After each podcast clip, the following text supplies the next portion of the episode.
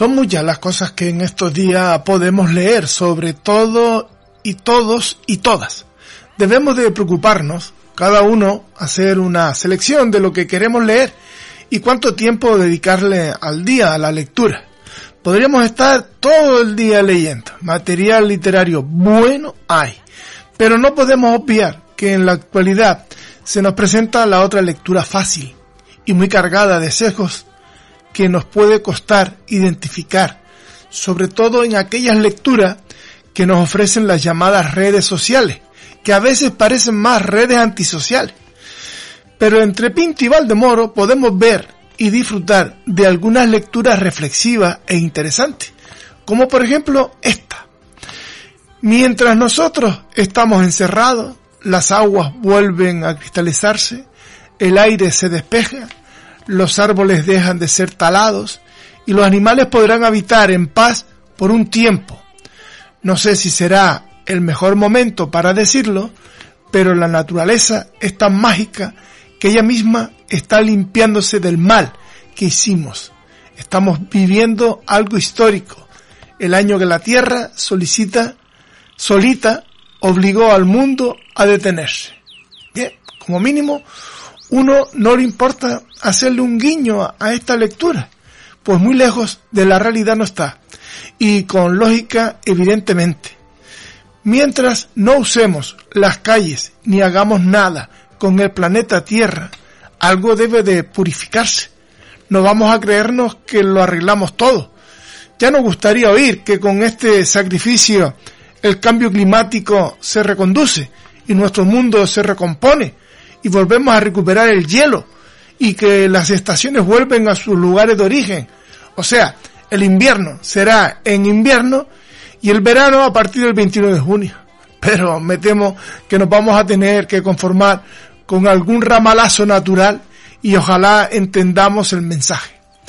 Los llamados grupos de humanos del montón, donde estamos la mayoría, y aquellos que se creen los elegidos por el plus que le da a su estatus económico en la sociedad, quiero pensar que es la situación apropiada para la plena reconciliación entre los de abajo y los de arriba, entre los que han creído poseer en exclusiva la verdad con aquellos que nos peleamos a diario por debatirla y compartirla sin miedo a equivocarnos.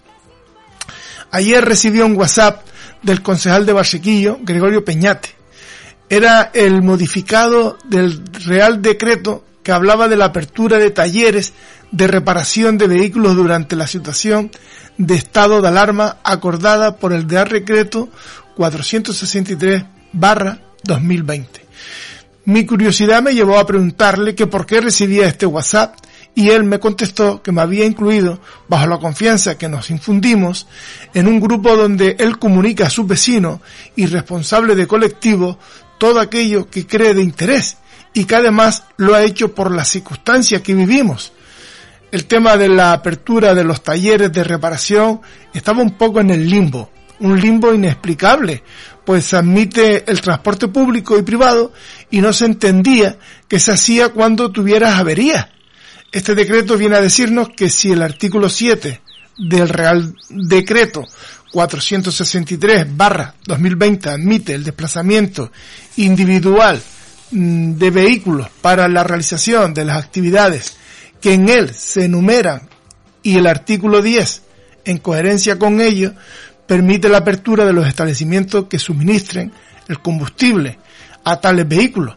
Es razonable entender que los talleres de reparación de esos mismos vehículos pueden permanecer abiertos con el fin de hacer posible su circulación para esos limitados fines establecidos en el artículo 7 del Real Decreto 463-2020.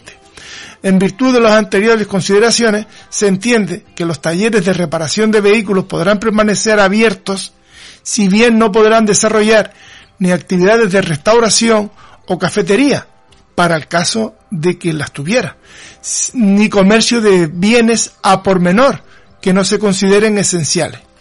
Esta información se agradece sin entrar en los detalles de los riesgos que pueden vivir los trabajadores del sector, pensando siempre que la protección y seguridad va siempre por delante. Gracias, Gregorio.